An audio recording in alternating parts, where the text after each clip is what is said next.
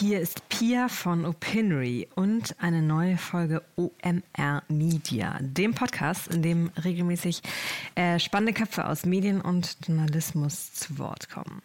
Ich spreche heute leider nicht live, sondern über viele Kilometer Entfernung mit einer fantastischen Frau, die ich schon seit langem verfolge und kenne, die mir schon häufig Rat gegeben hat und die einen sehr stringenten Weg gegangen ist, ihre Themen auf immer größer, immer größerer Skala zu vertiefen und zu verfolgen. Ich spreche von Anita Zelina. Anita Zelina bringt Führungskräften im Journalismus bei, äh, wie sie unter sich äh, verändernden Herausforderungen äh, gute Führungskräfte sind und bleiben. Also, ähm, was sind das für Herausforderungen? Etwa die digitale Verzahnung von Inhalt und Produkt, die Herausforderung als Content-Anbieter sein Businessmodell zu diversifizieren, äh, historisch gewachsene Silos aufzubrechen, miteinander effektiv zu kommunizieren, ähm, in seinem Umfeld die Bereitschaft für Veränderung zu schaffen, äh, also auch in traditionsgeprägten Häusern, Transformation und Innovation zu treiben, etc. etc. Anita hat diese Herausforderung selber erlebt. Sie hat auf Chefredaktionsebene bei der Schweizer NZZ und beim Stern gearbeitet.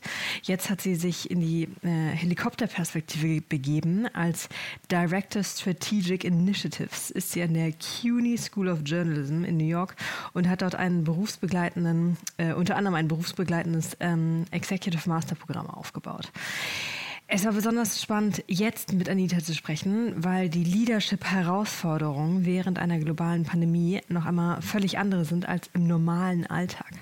Wie sieht sie das? Also, aus der New Yorker Quarantäne herzlich willkommen, Anita. Ah, äh, noch ein Hinweis. Wir haben das Gespräch vor etwa drei Wochen aufgenommen, also nicht wundern, wenn ihr keinen Bezug auf allerjüngste Ereignisse findet. Also nochmal, aus der New Yorker Quarantäne herzlich willkommen, Anita.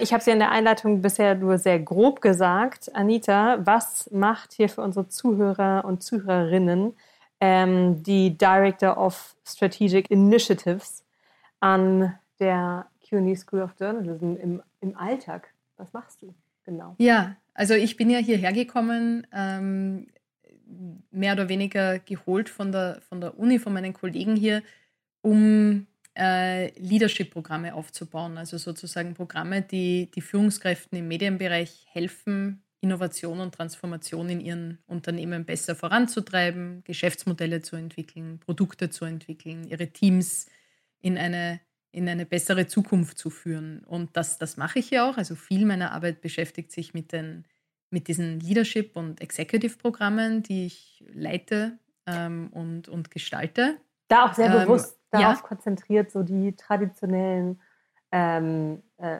Mauern zwischen Redaktion, Produkt, Business einzureißen. Ne? Genau. Also es ist tatsächlich so, dass ähm, alle diese Executive-Programme, die wir machen hier, sehr stark sich darauf äh, konzentrieren, wie kann man denn Führungskräften, die vielleicht aus der klassischen redaktionellen Ecke kommen oder auch vielleicht aus der, aus der Verlagsecke kommen, wie kann man ihnen denn dieses ganze Wissen und Rüstzeug mitgeben, ähm, damit sie auch interdisziplinärer managen können? Das heißt, es ist sehr stark, sehr starker Fokus auf Produktentwicklung, ein sehr starker Fokus auf neue digitale Geschäftsmodelle, ein sehr starker Fokus darauf zu verstehen, was muss ich eigentlich von Technologie wissen, um als CEO oder Geschäftsführer oder Chefredakteur ähm, oder Director of Product ähm, erfolgreich sein zu können. Also wirklich, es geht uns darum, dass die Leute nach diesem, diesem Programm, ähm, also das quasi Hauptprogramm ist ein einjähriges Programm und es geht uns darum, äh, dass diese Leute nach diesem Limited Residency Programm, also man macht den Großteil digital und verbringt aber dann eine Woche in New York, einige Wochen in New York über das Jahr verteilt mit anderen Medienführungskräften, dass sie dieses Programm verlassen und sich besser dazu ermächtigt fühlen, wirklich Transformation umzusetzen und eben vor allem diese innovativen Themen wie neue Geschäftsmodelle und Bezahlmodelle zu entwickeln, neue Produktportfolios zu entwickeln, das eben besser können. Das ist wirklich ein großer Teil meiner Arbeit. Und dazu kommt aber, dass ich auch zuständig bin. Man kann sich ja vorstellen, jede Uni hat so mehr die klassischen Bereiche, also eher so die, die Masterstudien, wo halt ähm, wo halt Studenten in ihren 20ern ein klassisches Studium machen. Damit habe ich eigentlich relativ wenig hier zu tun, aber ich habe zu dem Thema Executive-Programme auch die Verantwortung für mehr oder weniger alle neuen Programme, die wir machen. Also alles, was wir, wo wir sagen, geht es jetzt entweder darum, Journalisten digitale Skills mitzugeben oder in Workshops äh, gewisse Leadership-Themen aufzuarbeiten. Ähm, wir haben, starten gerade ein neues Programm äh, für Entrepreneurial Journalism, das eben ein reines Online-Programm wird. Also ich bin eigentlich so ungefähr, kann man zusammenfassend sagen, für alles hier zuständig, was wir bisher noch nicht gemacht haben und was wir neu beginnen. Und äh, wie, wie, viele Teilnehmer habt ihr jetzt gerade akut, aktuell im Programm? Also in dem Executive-Programm, ja. das ja gerade so in der ungefähr in der Halbzeit ist, das hat im Januar begonnen, haben wir 16 Teilnehmer. Also das ist eine, immer eine kleine Gruppe. Das ist auch quasi unser Versprechen, dass wir, das ist nicht so ein, dass wir nicht so ein Online-Programm wie diese MOOCs oder so, wo man dann mit 70 anderen quasi anonymen äh, äh, kleinen, kleinen Zoom-Screenshots äh, in einem Programm sitzt, sondern das ist ein sehr stark gruppengetriebenes Programm, ähm, wo man auch sehr stark mit seiner äh, Community, also den anderen Teilnehmern äh, in, in Teamwork, in Projekten, äh, in Workshops äh, arbeitet. Und die Teilnehmer, die 16 Teilnehmerinnen kommen aus allen möglichen Ländern, richtig? Das ist ein Teil Ja, das USA. ist total bunt gemischt. Also wir haben ungefähr die Hälfte kommt aus den USA und die andere Hälfte großteils aus Europa, aber wir haben auch Teilnehmer aus äh, Japan oder Südafrika. Also es ist ein sehr internationales Programm und normalerweise sind das Leute, die haben so zwischen, ich sag mal, fünf und 20 Jahren Führungserfahrung. Also ich würde mal sagen, das Durchschnittsalter ähm, ist so Ende 30, aber es gibt quasi Ausreißer ähm, in jede Richtung. Aber es sind Leute, die haben schon Führungserfahrung, die haben sich schon befasst im Medienbereich mit strategischen Fragen, mit Geschäftsmodellfragen, die haben schon Teams geführt und kommen von teilweise ganz großen Organisationen wie Financial Times oder Bloomberg oder Spiegel äh, oder Süddeutsche äh, Zeitung, aber teilweise dann auch von Startups äh, wie BuzzFeed oder The Daily Maverick. Ähm, also wirklich bunt gemischt. Was sie vereint, ist, dass sie alle in ihrem täglichen Job wirklich damit befasst sind, sich mit Transformation äh, vor allem der wirtschaftlichen Seite ihres Unternehmens zu befassen. Das heißt, wir geben ihnen da wirklich einen, einen Crashkurs, so ungefähr MBA meets Medien, ein Crashkurs in allem, was man braucht, um ein Medienunternehmen und ein Team in einem Medienunternehmen gut führen zu können. Das ganze Programm interessiert mich, by the way, auch sehr perspektivisch. Ähm, aber jetzt, die haben im Januar angefangen und dann ähm, kam mal ein ähm, außer Curriculum-Crashkurs dazu, nämlich eine globale Krise, ähm, die ja in der Regel auch nochmal andere Kompetenzen fordert als ein normaler Alltag. Wie habt ihr euer Programm jetzt auf diese massiv veränderte Lage auch massiv verändert im Sinne, also im wirtschaftlichen Sinne für Verlagshäuser mhm. aller Größe ähm, angepasst? Also es ist natürlich eine Anpassung äh, auf, auf, auf drei Arten. Das erste, und das äh, hast du ja vorher schon kurz angesprochen, ist natürlich, wie man selber arbeitet. Also wir haben natürlich unsere Arbeitsweise wie wir mit den anderen Lektoren, Professoren, Administratoren zusammenarbeiten, das mal digitalisiert. Das ist ja auch nicht ganz so selbstverständlich, wenn man sich sonst täglich im Büro trifft. Ähm, das, das war mal so die akute, die akute erste Phase.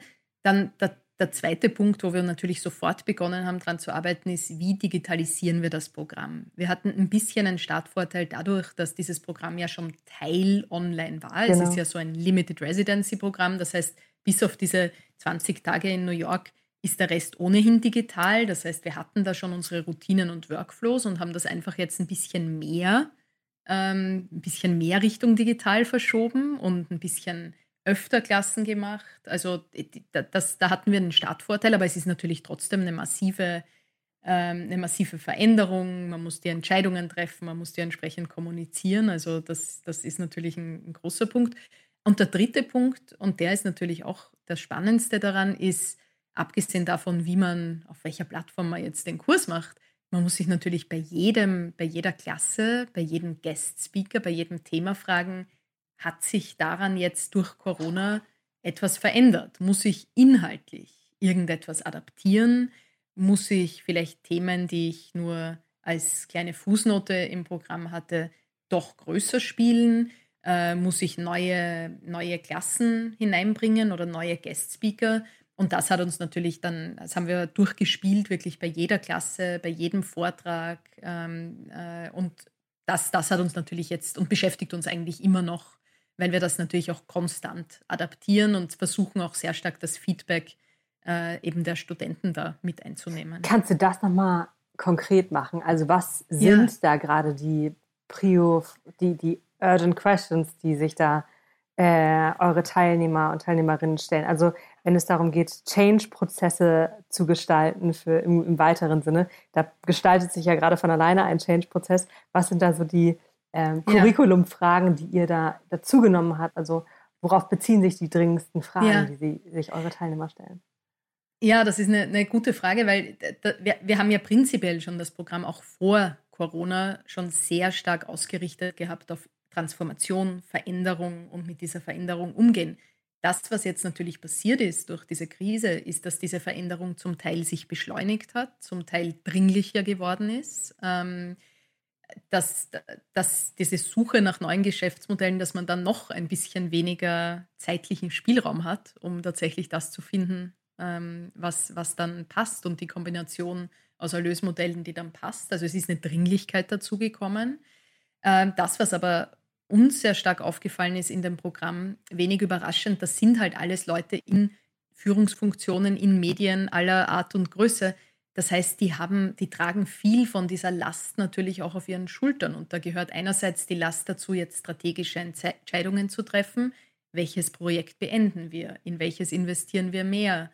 Aber es gehören natürlich auch harte Entscheidungen dazu, wie müssen wir Leute kündigen? Müssen wir Leute in Kurzarbeit schicken? Äh, müssen wir ganze Bereiche des Unternehmens vielleicht zusperren? Müssen wir gewisse strategische Projekte, die wir geplant hatten, einfach nochmal komplett radikal neu denken? Also da sind auch sehr viele äh, emotionale Themen, sage ich mal dabei, die viel mit dem Umgang mit Menschen zu tun haben. Das heißt, wir haben auch nochmal dieses Thema äh, quasi alles, was subsumiert ist unter Leadership in Times of Crisis.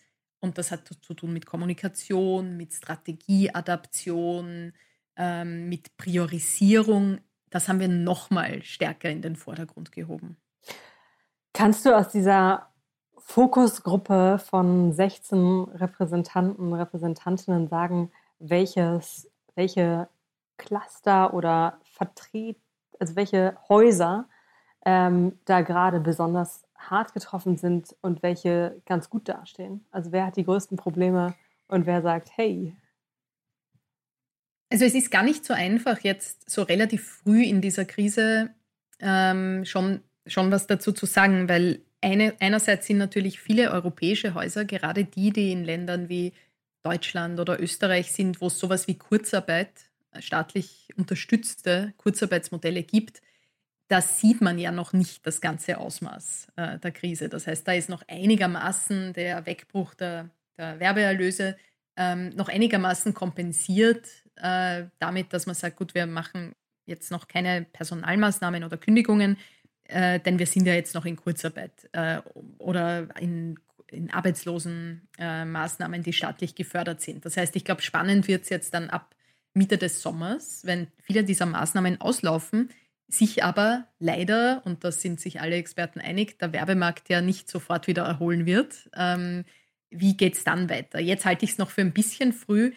Das, was man in den USA sagen kann, wo es ja fast keine solchen staatlich gestützten Maßnahmen gibt, wie wir ja wissen, und sehr wenig soziales Netz, ist, dass natürlich die Verlage da schon sehr viel schneller, sehr viel radikaler ganz harte Entscheidungen getroffen haben. Kündigungen, Kurzarbeit. Und hier in den USA bedeutet Kurzarbeit eben, du bist dann auch wirklich äh, nicht beschäftigt, du wirst dafür nicht entschädigt, du bist in dieser Zeit nicht versichert.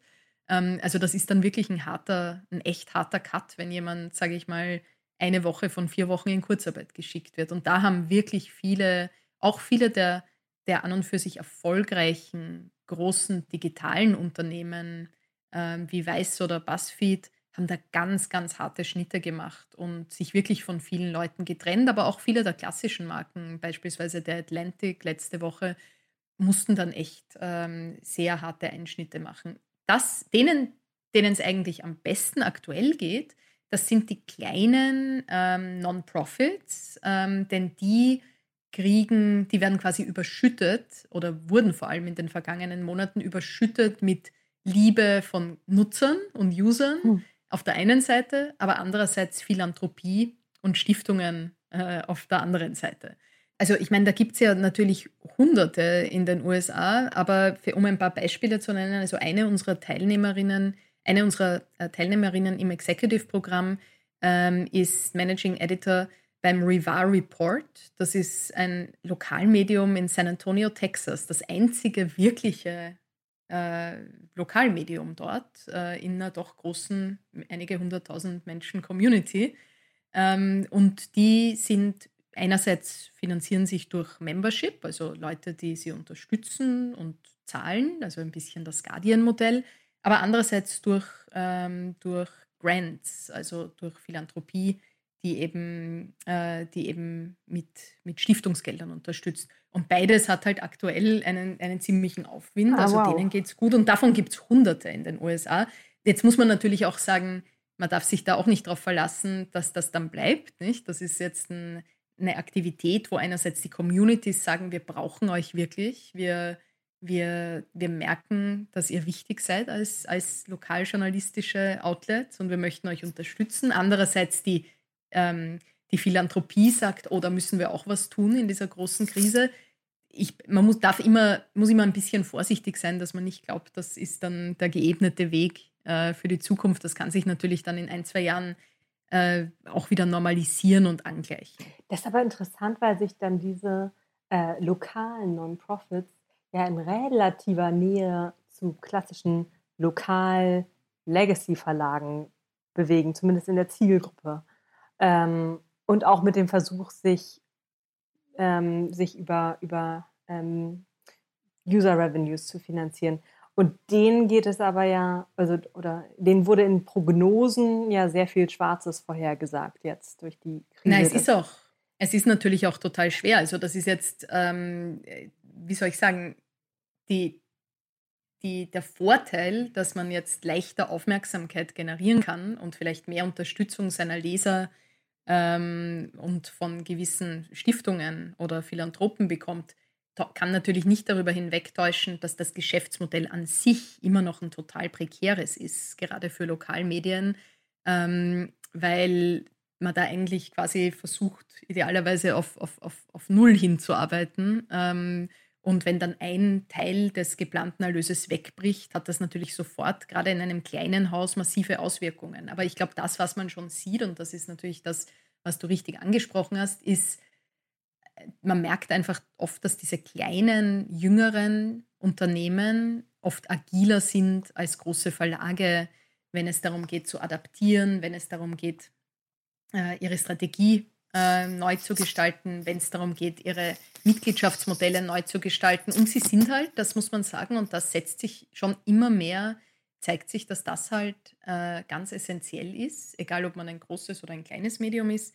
Sie sind halt oft sehr viel näher am User dran als diese großen, amorphen äh, Verlagsgebilde. Mhm. Und das, das äh, lohnt sich dann natürlich. Also das hat dann natürlich positive Auswirkungen weil wer nahe am User dran ist und wirklich dementsprechend auch in Kontakt mit seiner Community ist und für diese Community auch eine, eine äh, wichtige Rolle übernimmt, nicht nur Information, sondern oft auch äh, tatsächlich sich zusammenfinden äh, in Meetings, Serviceleistungen und ähnliches. Da sind natürlich Kunden und Nutzer viel eher dafür bereit zu zahlen und mit Mitgliedschaftsbeiträgen zu unterstützen, als wenn sie das Gefühl haben, das ist irgend so ein ganz großes, amorphes Medium, mhm. das ganz weit weg von uns ist. Ähm, so Adapt or Die könnte man schon jetzt gerade als eine äh, als so ein Ultimatum für Verlags für, für vorher schon strugglende Verlagshäuser sehen. Ähm, wie kann man das äh, jetzt, wie, wie bringt, bringt ihr das Repräsentanten von traditionelleren Häusern, denen dieser äh, schnelle, agile Adaptionsprozess nicht so in die DNA gestrickt ist wie einem äh, Medien-Startup zum Beispiel. Wie bringt ihr das jetzt gerade, wie, bringt, wie unterstützt ihr solche jetzt in dem Fall krisengetriebenen Adaptionsprozesse jetzt gerade konkret? Wie kann man mhm. das jemandem beibringen? Also ich glaube, man muss sich bewusst sein, ähm, und ich habe ja lange Jahre meiner Karriere in Medienhäusern verbracht und habe jetzt äh, halt mal eine, eine, einen Rollenwechsel gemacht, sozusagen von außen mit Medienhäusern und Medien zu arbeiten. Aber man muss sich klar sein, dass selbst wenn man in einer Führungsrolle, in einer Managementrolle, in einem Medienhaus ist, selbst dann ist es nicht einfach, äh, den, das, den Rest dieses Unternehmens davon zu überzeugen, von der Dringlichkeit zu transformieren man darf sich nicht die Illusion machen, dass man, wenn man von außen da reinkommt, sei es als Berater oder als Weiterbildungseinrichtung oder als Kollaboration oder als was auch immer, dass man dann ein Unternehmen, das sich nicht verändern will, dazu, davon überzeugen wird, sich verändern zu wollen. Also die, die Illusion darf man sich, glaube ich, nicht machen. Wer jetzt in einem Medienhaus ist, wer jetzt immer noch sagt, nee, eigentlich ist das ganz okay, so wie es ist und das wird, wird schon irgendwie funktionieren und wir sehen da eigentlich keine, keinen radikalen Transformationsbedarf. Also Management-Ebenen, die das jetzt noch so sehen, ich glaube, da, da ist dann wirklich auch im wahrsten Sinne Hopfen und Malz verloren. Also ich glaube, wir werden, so hart das ist, äh, schon vor der Corona-Krise war das klar, aber jetzt ist es noch klarer geworden, ähm, es werden nicht alle Medien auf Dauer äh, überleben können äh, mit diesem sich verändernden, ähm, verändernden Geschäftsmodellen und Nutzerverhalten.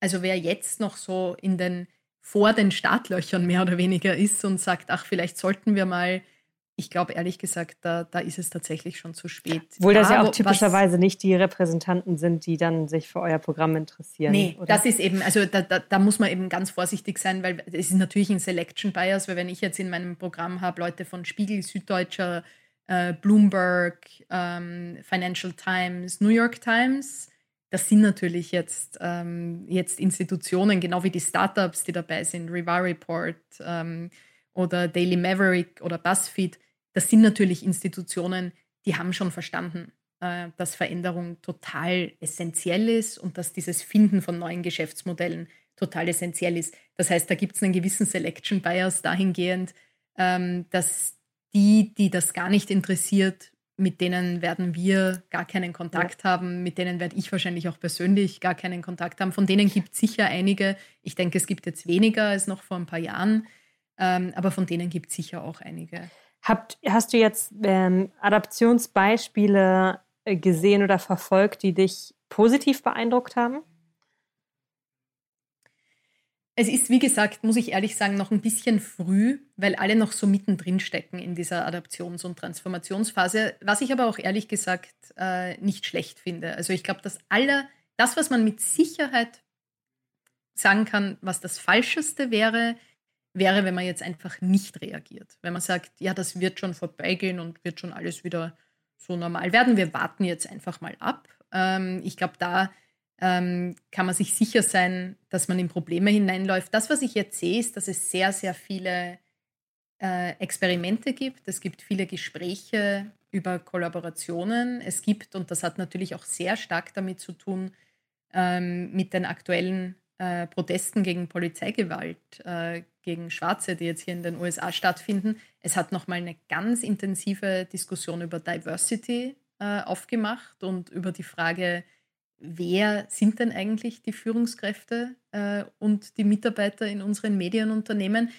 Also was ich zusammenfassend sagen kann, ist, es tut sich jetzt viel. Jetzt ist so die ersten Natürlich ist da auch noch viel Wundenlecken dabei. Also es sind natürlich durch all diese Kündigungen, Kurzarbeit, gekürzte Budgets, da ist auch natürlich viel, sind viele Schmerzen in der Branche und das wird sicher auch noch eine Zeit so gehen. Aber was man jetzt merkt, so es beginnt jetzt so ein bisschen ähm, dieses Denken an die Zukunft und das neue Experimentieren und das Überlegen, was könnten wir denn eigentlich wie könnten wir denn eigentlich noch radikaler uns transformieren? Und das macht mich eigentlich ganz optimistisch, dass ich das jetzt in vielen Bereichen sehe. Ähm, und ich denke mal, wir werden im Herbst diesen Jahres äh, wird das dann beginnen, sich so ein bisschen aufzuteilen. Ich will nicht sagen die Spreu vom Weizen, aber ähm, da wird sich dann so zeigen, wer sind die Häuser, die wirklich radikal nochmal sagen, wie, wie stellen wir unsere Wertschöpfung in der Zukunft auf, wie kommen wir näher an unsere Nutzer dran und wie äh, neu, gestalten wir unsere Geschäftsmodelle neu und stabiler. Und das wird sich ein bisschen trennen von denen, die sagen, gut, wir, wir, wir verwalten eigentlich das Schrumpfen äh, über die kommenden Jahre. Aus der Ecke der so digitalen ähm, jüngeren Player aller BuzzFeed, Vox, Vice etc. habe ich auch ähm, Munkeleien über äh, Verschmelzungen und Merger gehört. Ähm, ist dir da auch was zu Ohren gekommen? Ja ich glaube, das ist schon, schon vor Corona, gab es da unendlich viele Gespräche. Also Ken Doktor, der wirklich einer der tollsten Medienanalysten hier ist und da auch immer viel Einblick in diese Munkeleien äh, hinter den Kulissen hat, äh, hat gesagt, eigentlich kann man zusammenfassen, dass jeder mit jedem spricht. Und ich glaube, das ist jetzt immer noch so, äh, war auch schon vor Corona so. Ich glaube, eine Erkenntnis, die, die für viele Verlage immer klarer wird, ähm, ist, und damit meine ich jetzt nicht die ganz, ganz, ganz die top of the line, also die New York Times. Und ich meine jetzt auch nicht das, das Zwei-Personen-Startup, sondern ich meine das breite Feld mittendrin. Ich glaube, was immer klarer wird, ist, man kann es sich zunehmend weniger leisten, äh, einen gesamten Verlagsapparat selber und alleine zu erhalten. Äh, das heißt, das, was eigentlich ja gar nicht zum USP beiträgt, ob man jetzt da HR-Technologie, äh, das CMS, die mhm. Infrastruktur, mhm. ähm, die, die Vertriebsprozesse. Ähm, da, da, ist es ja immer noch so, dass äh, in vielen Ländern, äh, auch in Deutschland, da eigentlich noch sehr viele versuchen, das alles selber zu machen. Und ich, da weiß man, da wissen wir aus Zahlen, dass das in unterschiedlichen Verlagen zwischen 30 und, und 60 Prozent ähm, der, äh, der Revenues dann auch wieder für solche Dinge ausgegeben werden. Und das ist natürlich einfach ein wahnsinnig großer Kostenblock. Das heißt, ich glaube, was wir sehen werden weiterhin, haben wir ja auch hier in den USA schon massiv in den letzten anderthalb Jahren gesehen, äh, was wir weiterhin sehen werden, sind Konsolidierungen, sind Zusammenschlüsse, sind Vertriebspartnerschaften, sind Technologielizenzierungen, sind gemeinsame Produktentwicklungen, oder sind im ganz Großen gesprochen dann wirkliche Verlagsmerger? Ich glaube, da steht uns noch ganz, ganz viel bevor. Und diese Konsolidierungen, wenn da sich etwas ergibt, ähm, dann wird das ja immer mit einem großen Seufzen ähm, ver verkündet in meiner Wahrnehmung. Hm. Dabei erinnere ich zum Beispiel, bei Springer war ja sozusagen eine früher eine sehr starke Parallelstruktur zwischen Welt und Bild, ähm, wo sozusagen alles doppelt existierte, bis auf der Vermarkter. Ähm, aber Produkt- und ähm, Innovationsprojekte und ähm, Paid-Modelle etc. war alles parallel. Äh, und ähm, das fand ich da eben sehr sperrig und unintuitiv. Und siehst du diesen Trend zu Konsolidierung als etwas Positives oder als etwas ähm, als etwas Schwieriges? Hier kann ich nur mit der, mit der schwierigsten Antwort immer antworten, Beides. es kommt darauf an. Aber es ist tatsächlich in dem Fall so. Äh, ich glaube, was passiert ist in den vergangenen Jahren, Verlage haben das Wort Konsolidierung, genau übrigens wie das Wort Konvergenz, wenn es um den konvergenten Newsroom ging, eigentlich benutzt, äh, als, äh, als Alternativwort zum Wort Sparmaßnahmen. Mhm. Das heißt, wenn Konsolidierung nur gemacht wird, indem man sagt, ja, wir verkaufen uns jetzt an eine, an eine Heuschrecke äh, und die, die kürzen einfach mal 50 Prozent der Kosten weg äh, und zwar so eher nach dem Rasenmäherprinzip. Ähm, das heißt auch im, beim Qualitätsjournalismus, auch bei den Inhalten, die besonders machen, auch bei den Innovationsthemen. Ja, dann, dann ist es natürlich äh, desaströs, weil dann ist es eine Spirale, die immer weiter nach, nach unten geht. Weniger Innovation, weniger unique Inhalte, weniger Nähe zum, zum Kunden und zum User wird dann so dazu natürlich führen, dass auch immer weniger Leute gibt, die dafür bereit sind, äh, für dieses, dieses Medium zu zahlen, immer weniger Werbekunden, die äh, ihre Werbung darin sehen wollen. Also das ist eigentlich dann so ein langsamer, eine langsame Todesspirale. Ähm, das, was Konsolidierung sein kann, und ich ne, würde eigentlich dann lieber das Wort Kollaboration als Konsolidierung verwenden, weil es weniger vorbelastet ist. Das, was Kollaboration kann, ist ähm, ressourceneffektiver zusammenzuarbeiten und damit die Möglichkeit zu schaffen, dass sich Medienunternehmen äh, eigentlich auf ihre Besonderheiten konzentrieren können. Äh, also die Inhalte, die sie auch wirklich ausmachen, die Art des Journalismus, die eben niemand anderer hat, die Community, die eben niemand anderer bedient, ähm, aber all die anderen Dinge, die man eben haben muss, äh, aber die man nicht unbedingt notwendigerweise ganz alleine machen muss und stemmen muss, das gemeinsam mit anderen zu machen. Das ist, glaube ich, tatsächlich, da steckt, da steckt tatsächlich noch viel Potenzial drinnen. Warum passiert das nicht schon? Weil Medien tendenziell, da kann man ganze, glaube ich, Bücher drüber schreiben, Kollaboration äh, fällt Medien nicht leicht. Also da ist ganz oft dieses Gefühl davon, wir geben etwas auf. Und ja, man gibt natürlich auch etwas auf. Es ist ja nicht so, dass man in einer idealen Welt nicht äh, sagen könnte, wir haben ein Geschäftsmodell, das so gut funktioniert, dass wir alles weiterhin selber machen. Aber dieses Aufgeben ermöglicht einem dann eben auch den Fokus ähm, auf gewisse Dinge, die einen eben besonders machen. Also ich glaube, im Bereich Kollaboration steckt viel drinnen. Einerseits äh, Verlage, die sich zusammenschließen und sagen, wir bauen ein gemeinsames Marketing, einen gemeinsamen Vertrieb, äh, gemeinsame Technologie- oder Innovationsteams auf. Und andererseits natürlich ähm, auch Technologieunternehmen oder Technologien, die jetzt zunehmend als ganze Plattformen ausgeliefert werden. Wenn also beispielsweise Vox Media oder die Washington Post ihr Content Management System äh, jetzt erweitert um ein Werbevermarktungstool und ähnliches, dann, dann gehen sie eigentlich diesen Weg. Sie sagen, wir, wir bieten euch eigentlich an, dass all diese Dinge, die, die nicht euren Inhalt betreffen, dass wir die alle zu einem Preis natürlich und einem gar nicht niedrigen für euch übernehmen. Also da ist ein ganz starker Trend da. Den man ja auch in, ähm, in Entwicklungen wie der Ad Alliance oder der Content Alliance in Deutschland sehen kann. Jetzt habe ich eine genau. komplizierte Frage. Ich weiß nicht, ob ich sie in einer, ob ich sie griffig zusammenbekomme ich gebe mein Bestes.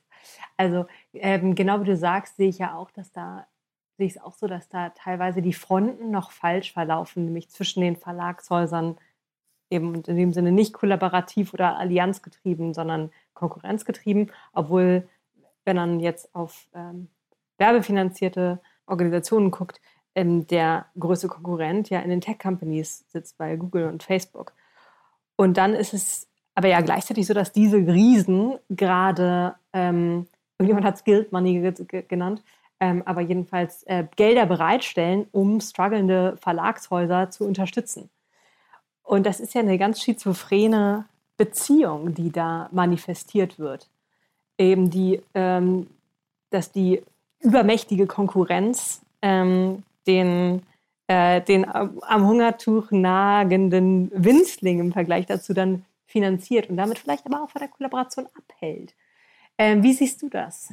Ist natürlich eine der großen Fragen. Ich bin da, also ich, ich finde, ich gebe dir recht in, dem, äh, in der Aussage, dass das natürlich bis zu einem gewissen Grad schizophren ist, äh, was da passiert und wie das, wie das gehandhabt wird.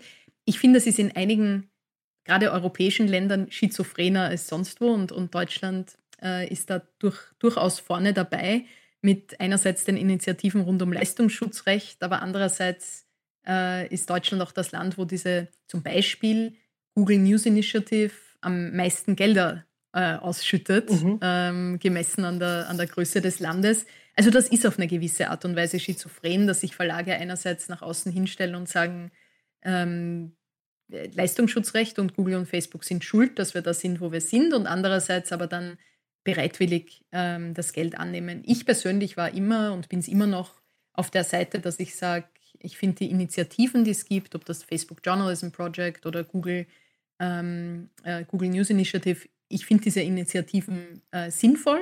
Ich finde, sie haben mehr Gutes als Schlechtes bewirkt. Ähm, Sie haben Innovation ähm, äh, ermöglicht durch diese Förderungen, die vorher so nicht stattgefunden hat.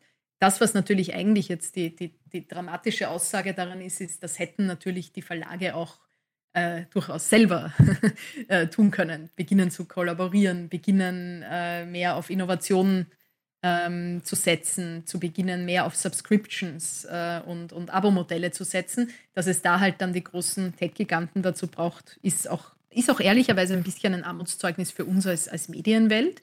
Ähm, aber was man sich natürlich klar sein muss, nothing comes without strings attached. Also Google und Facebook tun das natürlich und das werden sie natürlich nach außen hin bestreiten, aber, aber das ist natürlich so, dass sie das aus, aus Marketing- und PR-Gründen tun. Sie tun es also, um das schlechte Image, das sie haben, äh, ein bisschen abzufedern und abzuschwächen und zu sagen, hört mal, wir tun ja was für euch. Äh, jetzt gibt es, wie in jedem Unternehmen arbeiten dort Menschen. Es gibt welche und ich kenne persönlich viele, die sind wirklich, wirklich, die tun das wirklich, um dem Journalismus und der Medienbranche zu helfen. Und dann gibt es aber sicher auch welche, die tun das vorrangig, äh, um die Quartalszahlen ähm, zu verbessern und vielleicht auch zu hoffen, dass dann der eine oder andere Journalist, wenn sein Verlag eine Förderung bekommen hat, vielleicht ein bisschen weniger kritisch äh, über Google, Facebook oder sonst ein, ein großes Tech-Unternehmen schreibt.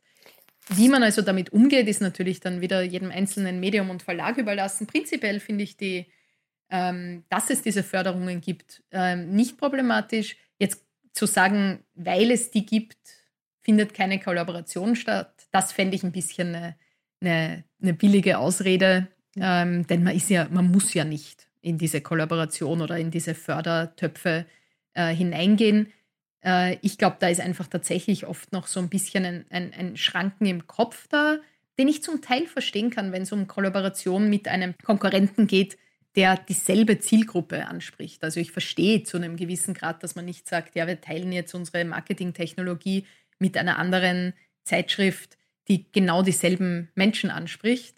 Ja, aber Europa ist ja größer als nur Deutschland, äh, um jetzt im deutschen Markt zu bleiben. Das heißt, was einen davon abhält, äh, mit ähm, Partnern in komplett anderen Sprachräumen zu kollaborieren und diese Kollaboration zu intensivieren, äh, wo man nicht einmal dieselben Zielgruppen anspricht, da gibt es, glaube ich, wenige Entschuldigungen dafür.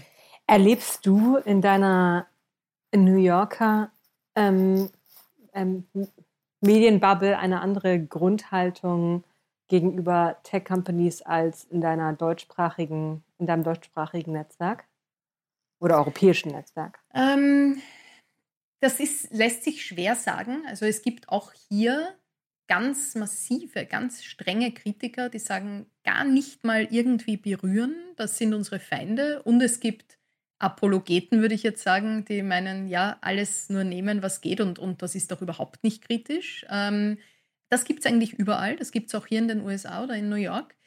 Das, was ich glaube ich schon, ähm, äh, was man schon stark sieht, ist, äh, dass äh, die, diese Intensität, mit der in Deutschland diese Leistungsschutzrecht-Debatte geführt wurde oder auch in anderen europäischen Ländern wie Spanien oder, oder Frankreich mit ähnlichen Vorstößen, das findet in der Intensität hier nicht statt.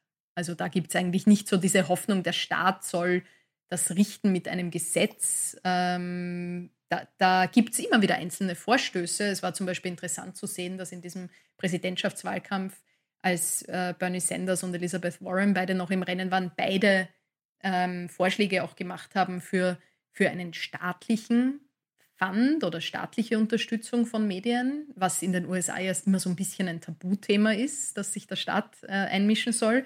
Aber es ist jetzt kein breiter, äh, kein breiter Glauben, dass der Staat dieses Problem lösen soll mit Taxes oder, oder Gesetzen. Ähm, wir nähern uns schon unserem Ende. Du bist aber eine wahnsinnig tolle Steigbügelhalterin für meine jeweils nächste Frage. Das ist der Wahnsinn. ähm, oder Brilliant Minds Think Alike. Ähm, Wahrscheinlich. Äh, was erlebst du hier, also Stichpunkt, Stich, Stichwort äh, Wahlkampf, was erlebst du oder Politik, was erlebst du jetzt gerade für ähm, Vorbereitungstendenzen oder, oder Vorbereitungsmaßnahmen äh, auf den Wahlkampf in den Newsrooms, ähm, die du so aus der Nähe erlebst?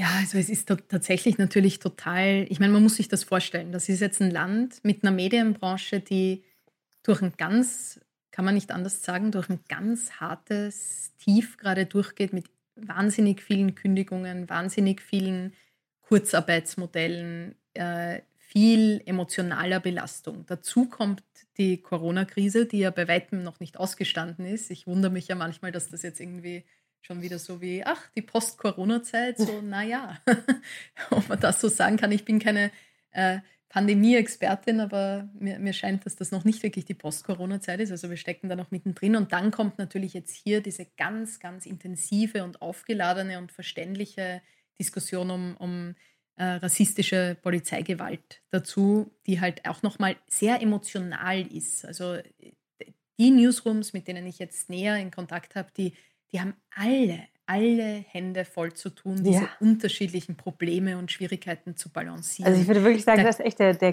Kessel ist da nirgendwo so heiß, gerade wie in. Nee, das in ist echt so. Und ich, ich, ich spreche eigentlich, also ich kann dir sagen, ich habe so viele Gespräche jetzt mit, äh, mit Leuten in Newsrooms und wenn ich mir die Events anschaue, die jetzt stattfinden, aktuell denkt noch gar nicht, also natürlich im Hintergrund werden schon Prozesse und so weiter aufgesetzt für den, für den äh, Wahlkampf und für die, den Novembertermin. Aber da ist jetzt so viel anderes, dass die Diskussion darüber verdeckt, ähm, dass das, glaube ich, noch eine Zeit dauern wird, bis man da irgendwie so in eine Art ruhig, ruhigen Fluss äh, der Wahlkampfvorbereitung kommt. Was natürlich auch nicht hilft, ist, dass man einen Präsidenten hier hat, der, und ich glaube, das kann man nicht anders sagen, der einfach verrückt ist, äh, ich meine, wo man jeden Tag morgens aufwacht und eine Aussage von trinkt Bleiche und äh, das, das hilft gegen Corona bis zu George Floyd äh, wäre glücklich, wenn er, wenn er uns jetzt hier heute sehen würde. Also alle die Aussagen und die, die Tätigkeiten, die da stattfinden, lähmen natürlich dieses Land auch ein bisschen, weil man gar nicht weiß, wie man mit sowas umgeht. Also es ist wirklich so, dass das einfach ein Ausmaß angenommen hat, wo wo auch so eine gewisse, also ein permanentes Kopfschütteln einfach da ist, aber andererseits immer eben noch von einem großen Teil der Bevölkerung auch ein Support für diese Präsidentschaft. Also ähm, ihr seid nach New York gezogen vor einem guten Jahr, oder? Ja, ja, Und genau. ähm, da war es auch schon, da kam mir sozusagen New York auch schon wund vor. Und jetzt ist das aber ja nochmal ein komplett anderes, ähm, anderes Level, mit so einer, wenn man eben einen Verrückten eine Pandemie managen hat.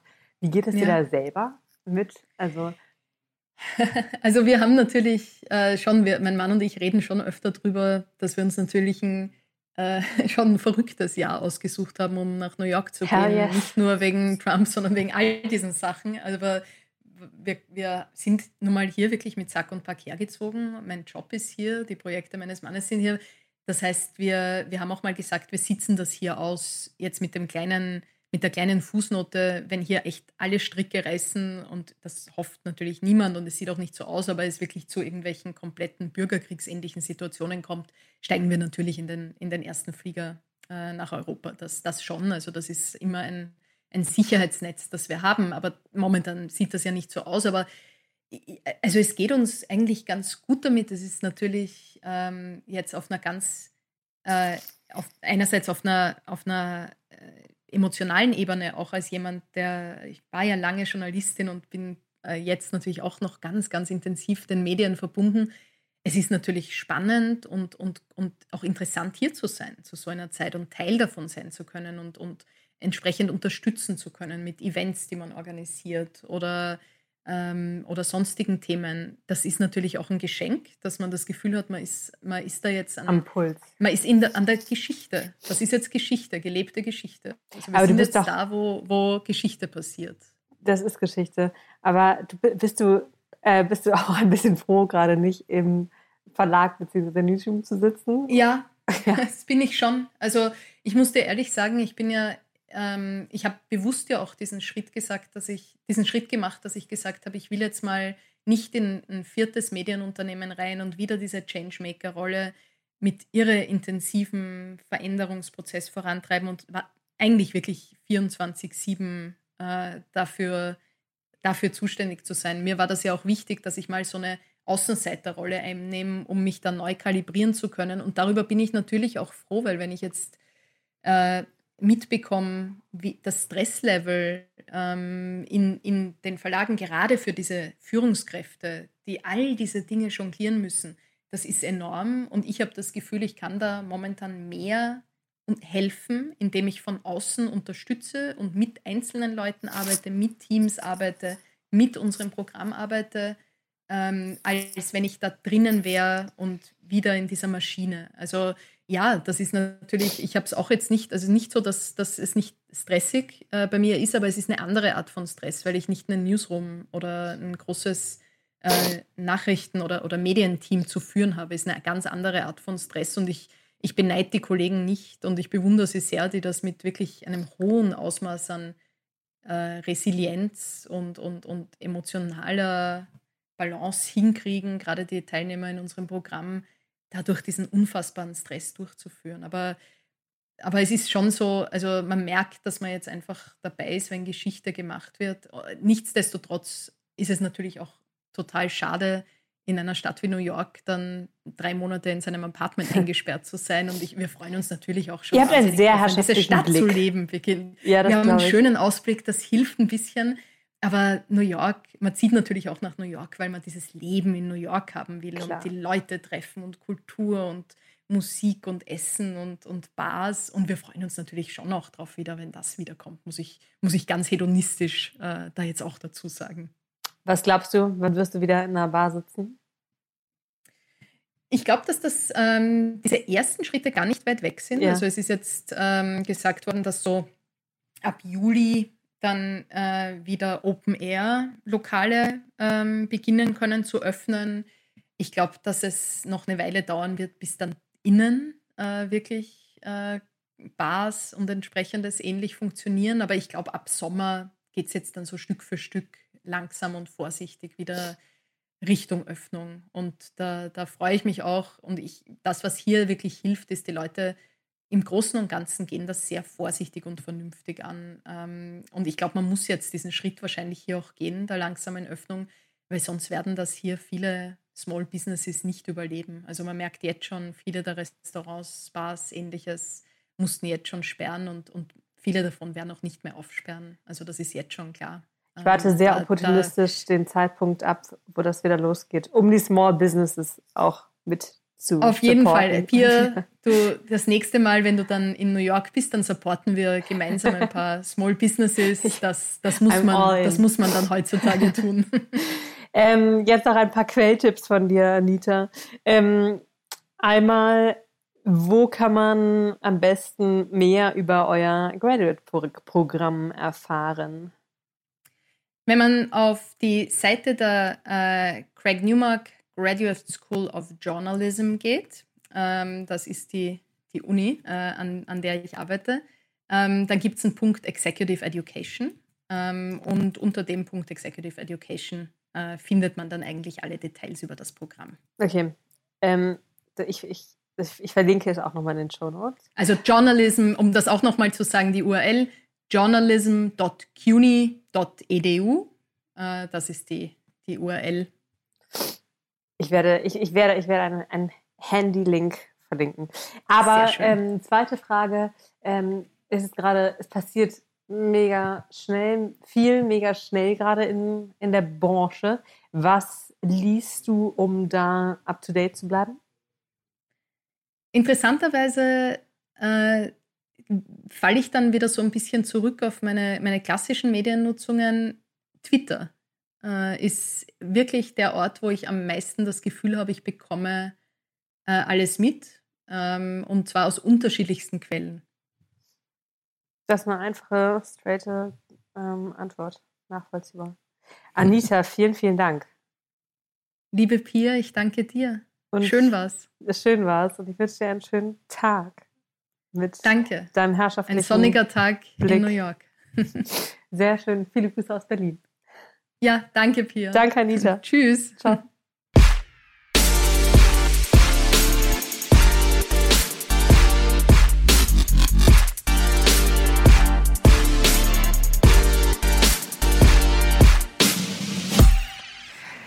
Danke, Anita. Wenn ihr mehr über das Programm erfahren wollt, findet ihr Links in den Show Notes. Mm, ja, bleibt vorsichtig, verantwortungsvoll und gesund. Ähm, vielen Dank fürs Zuhören. Danke auch für die vielfältigen Gästevorschläge, die mich von euch erreichen. Keep them coming. Bis in zwei Wochen. Ciao.